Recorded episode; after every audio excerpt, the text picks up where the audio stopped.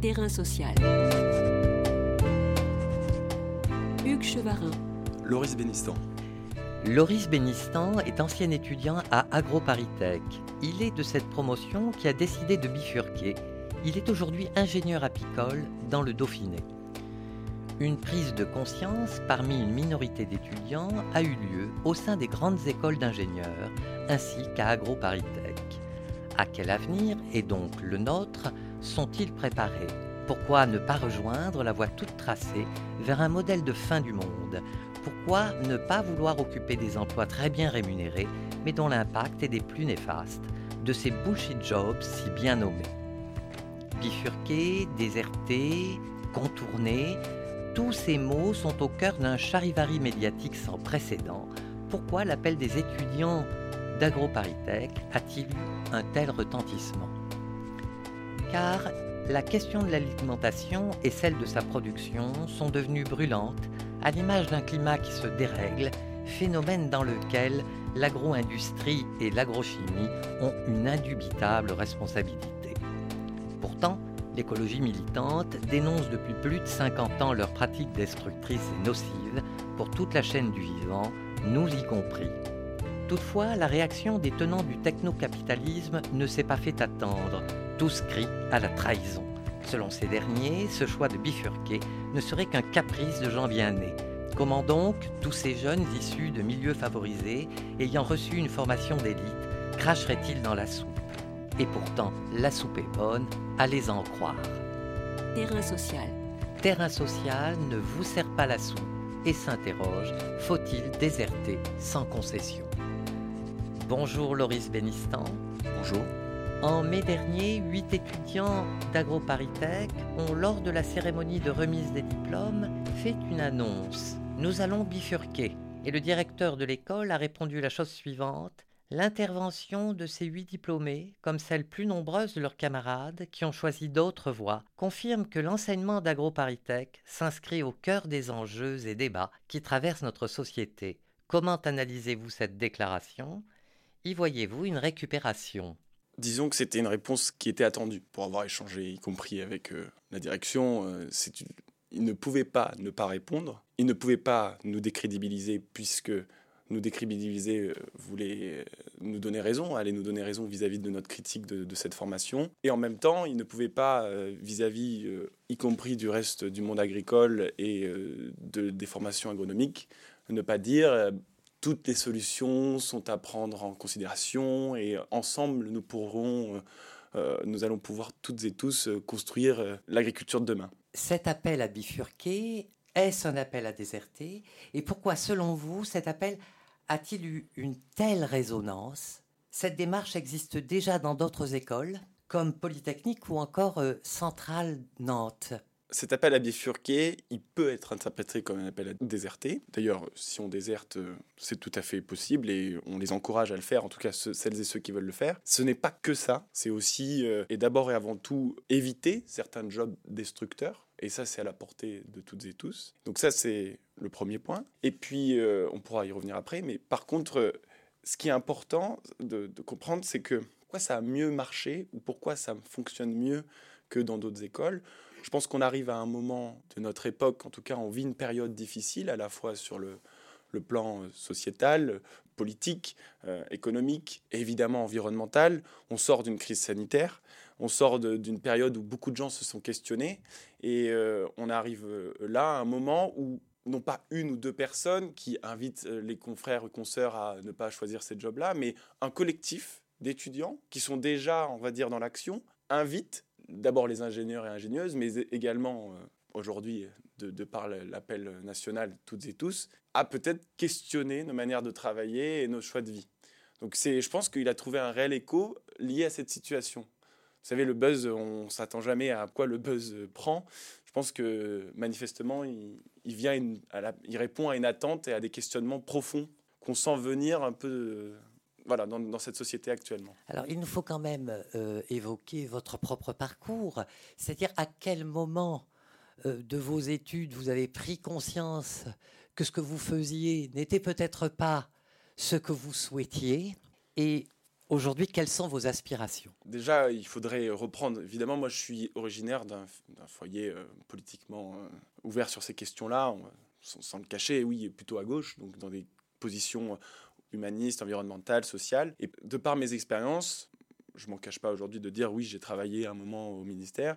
Par les lectures, par les rencontres, c'est d'abord, des rencontres parce que cette école, c'est une richesse de voir. Enfin, c'est très, enfin, il y a énormément de personnes et qui nous invitent à rejoindre des luttes, des, manifestations, des espaces de dialogue, d'échanges qui euh, ont progressivement fait évoluer mes idées politiques et sociales. Et c'est vrai qu'à un moment, on en vient à se dire mais est-ce que ce que l'on apprend est en adéquation avec les enjeux euh, sociétaux? Est-ce que ce que l'école nous enseigne, alors même si elle nous enseigne pas que hein, l'agro-industrie ou voilà bien sûr, mais est-ce que ça va répondre à ces enjeux, ces défis? On le dit très bien dans le discours. Est-ce que c'est ça euh, le rôle d'un ingénieur? Et à un moment, euh, eh ben, mais c'est voilà, c'est un collectif. Hein, c'est collectivement hein, qu'on a amené euh, ce, mode de pensée. Moi, je me, suis rendu à l'évidence que je n'avais pas envie de finir dans un, cabinet à la défense pour faire parler de croissance verte ou que sais-je. Alors, vous êtes, si on peut le dire dans cette formule, quand même un fils de la période dite de l'effondrement l'apparition de cette notion et peut-être d'avoir grandi avec euh, cette idée-là. Est-ce que euh, ça vous a paru une évidence que l'école dans laquelle vous étiez devait à tout le moins changer de pratique? Je dirais pas que je suis un enfant, je pense qu'on est plus des adolescents ou des étudiants, étudiantes de l'effondrement, parce que c'est quand même des thèses, euh, en tout cas des, des concepts qui sont assez contemporains, enfin qui datent de ces quelques dernières années. Et c'est vrai que progressivement, il y a un décalage, une dissonance entre euh, cet enseignement qui peine à évoluer, qui évolue, hein, qui s'ouvre, mais qui évolue doucement, et l'urgence que nous implore la, réalité des faits et que nous impose euh, aujourd'hui ce changement climatique. Euh, on en voit encore récemment toutes les conséquences. Hein. Et c'est dans cette vision-là que progressivement, eh ben, on, se dit, ça ne répond pas aux enjeux, aux problématiques. D'ailleurs, on n'a pas envie de répondre à ces enjeux-là. Donc on fait d'autres voix et voilà, ça, amène à ce questionnement-là. Évidemment, ça suscite quelques critiques. Bifurquer, euh, pour certains, c'est déserter, et voire même, on a entendu le mot de trahison. Euh, comment comprenez-vous ce langage martial? D'où vient-il, à votre avis? La réponse qu'elle, a été confronté euh, du système finalement qui nous, nous dit aujourd'hui, vous manquez à l'appel et, vous ne, répondez pas à ce à quoi on vous a assigné, on vous a payé vos études euh, aujourd'hui et vous vous rendez compte, euh, en tout cas pour ma part, je suis apiculteur, on vous paye vos études et puis vous allez faire du miel.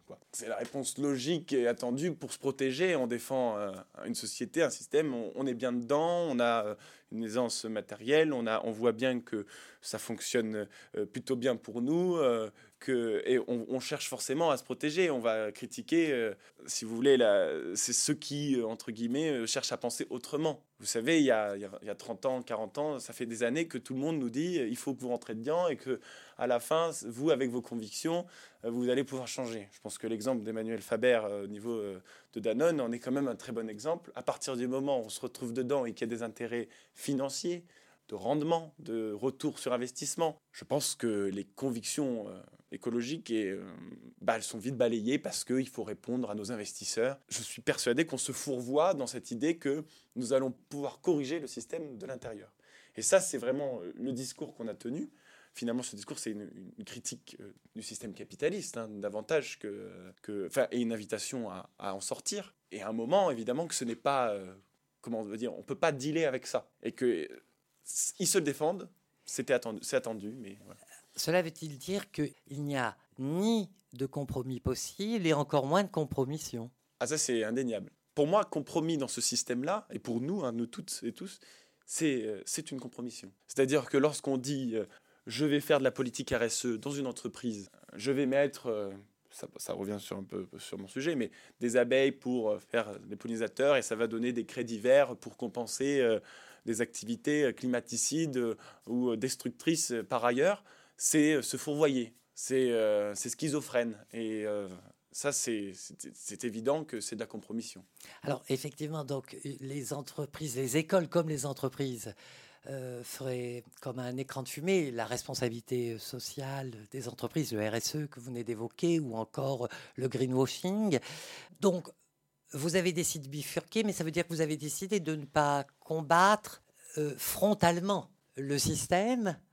Vous avez préféré le contourner, sachant qu'il s'effondrerait de lui-même?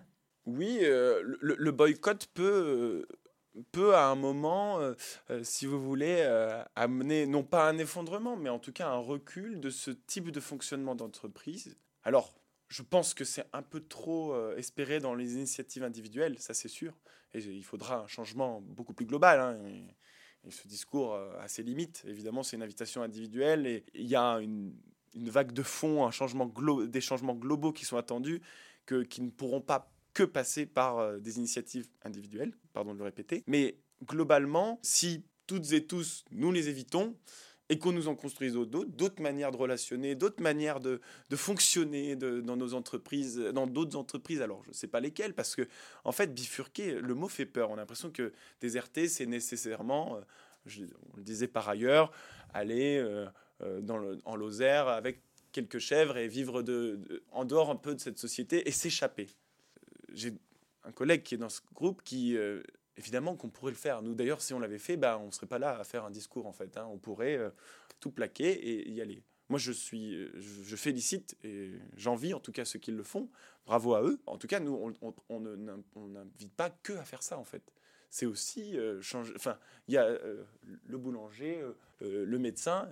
Il ne fait pas un job destructeur. Je pense qu'il y a à notre échelle et dans cette société euh, des jobs qui peuvent être évités. Et euh, ça ne veut pas dire tout balancer euh, le bébé avec l'eau du bain. Ça, c'est cette image qu'on veut garder en tête. Et, et c'est juste qu'il faut accepter de se dire à un moment, on peut pas se boucher le nez, prendre le premier boulot, faire une première expérience parce que ça fait bien sur le CV, comme on le dit, et faire des choix en accord avec nos valeurs réelles. On a parlé du premier appel. je vais quand même faire une citation du deuxième. Nous vous adressons aujourd'hui à vous qui avez été remué, à vous qui avez déjà refusé la voie tracée par ce système, celle promue par vos parents, par vos études ou par vos collègues, à vous qui luttez pour protéger un bout de beauté du monde et aussi à vous qui rêvez de le faire. Alors, il nous faut donc aborder l'avenir et les choix qui peuvent être opérés. Le vôtre a été de quelle nature? Alors moi j'ai fait le choix de, m'orienter euh, vers l'installation euh, agricole alors c'est ça qui est difficile à, comprendre pour le reste de la société, c'est que forcément nous sommes issus des écoles d'agro, donc nous avons, on aime particulièrement la question agricole et donc ça nous parle. Il n'y a pas que ça à faire, bien sûr. Moi personnellement, euh, et nous personnellement, nous sommes plusieurs dans ce collectif à vouloir s'installer. Ma collègue qui, qui est sur à Notre-Dame cherche, non, s'installe dans le maraîchage. Personnellement, je reprends quelques hectares dans le Dauphiné avec une activité apicole, mais c'est euh, c'est des initiatives personnelles, c'est aussi parce que nous en avons des opportunités, parce que nous en avons parfois les moyens, les ressources financières ou culturelles, ça c'est indéniable. Et, euh, mais euh, ce qu'il faut retenir dans ça, c'est que c'est pas mon parcours qui est un exemple en soi et qu'il faut euh, quand même, enfin, qu'il y a d'autres manières de bifurquer et qu'on a toutes et tous des possibilités de le faire. Alors c'est bien, et je le reprends, cette idée que c'est bien un appel collectif. Vous dites bien décidons par nous-mêmes comment continuer. Alors, est-ce que cette attitude à AgroParisTech qui concerne une minorité euh, d'étudiants diplômés, est-ce qu'elle existe dans d'autres écoles, peut-être d'une manière différente, et vous ne seriez à ce moment-là que la continuation d'un mouvement déjà un petit peu plus profond. Oui, il y a un mouvement de fond qui existe depuis euh, plusieurs années, après, euh, vous le dites dans votre question, c'est une minorité. C'est une minorité qui, là, dans cette remise des diplômes, a réussi à se faire entendre parce que le format, la période a permis euh, une plus grande audience et a trouvé un écho qui a résonné dans la société. Pour autant, euh, ça ne saurait cacher le fait que la grande majorité embrasse les, parcours tout tracés préécrit et parfois euh, voilà, euh, les parcours, si vous voulez, classiques de l'ingénieur, qui euh, consistent à, être des donneurs d'ordre, parfois, de faire des projets, parfois teintés de verre et compagnie.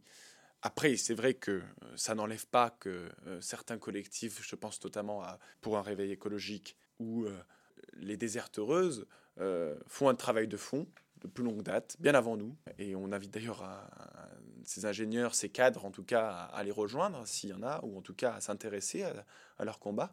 Mais malheureusement, et ça C'est la triste réalité, nous ne sommes pas la majorité. Est-ce que dans ce second appel, et vous le formulez peut-être de la manière qui suit, vous dites pour renforcer les collectifs qui luttent contre les inégalités et les oppressions, ça veut-il dire que cet appel n'évacue pas la question sociale?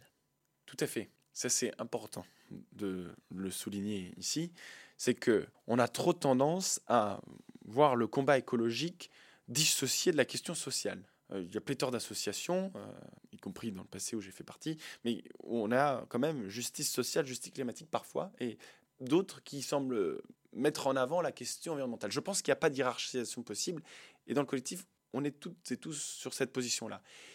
On ne peut pas euh, concevoir la question environnementale sans la question sociale. Et cet appel, notamment, on le dit, à remettre en cause l'ordre social dominant. Et c'est en ça, et ça rejoint d'autres questionnements qu'on a eu par ailleurs, mais qui, que du coup, il a quand même une lacune, ce texte. Il, il prend peu en considération le fait que certaines et certains ne, puissent, ne peuvent pas le faire, de par leurs conditions sociales. Mais euh, la question climatique, de, enfin la question de justice climatique, justice environnementale, ne se fera que dans un prisme ensemble. Votre appel est-il aussi un appel à l'engagement? Il est important de, de, le, de, le, remettre, et ça veut dire aussi s'engager dans du syndicalisme. Ça veut dire aussi prendre fait et cause pour euh, des questions euh, dans les entreprises, quelles qu'elles soient, pour euh, d'équité, de justice, de bon traitement vis-à-vis du salarié. Et, ce militantisme n'est pas incompatible, ça reste aussi un combat, en tout cas à minima à court terme, qu'il faut défendre. Il ne s'agit plus aujourd'hui de freiner, mais de se prendre quand même le mur. C'est de changer de route, de rester sur une route, oui, de peut-être pas totalement sortir de ce système, voilà, mais en tout cas de continuer d'avancer, mais de construire des choses meilleures, d'aller vers ces, terres en lutte, d'aller vers ces associations. Elles attendent que nous, et ça, il faut, il faut vraiment, elles attendent notre énergie, notre, volonté, notre espoir quand on a vu ces discours, et, et ça, c'est important. Merci Loris Bénistan. Je rappelle que vous êtes diplômé d'AgroParisTech. Vous avez aussi bifurqué. Vous êtes aujourd'hui ingénieur apicole dans le Dauphiné. Terrain social. Tous les podcasts du chantier sont à retrouver sur lechantier.radio et sur les plateformes d'écoute.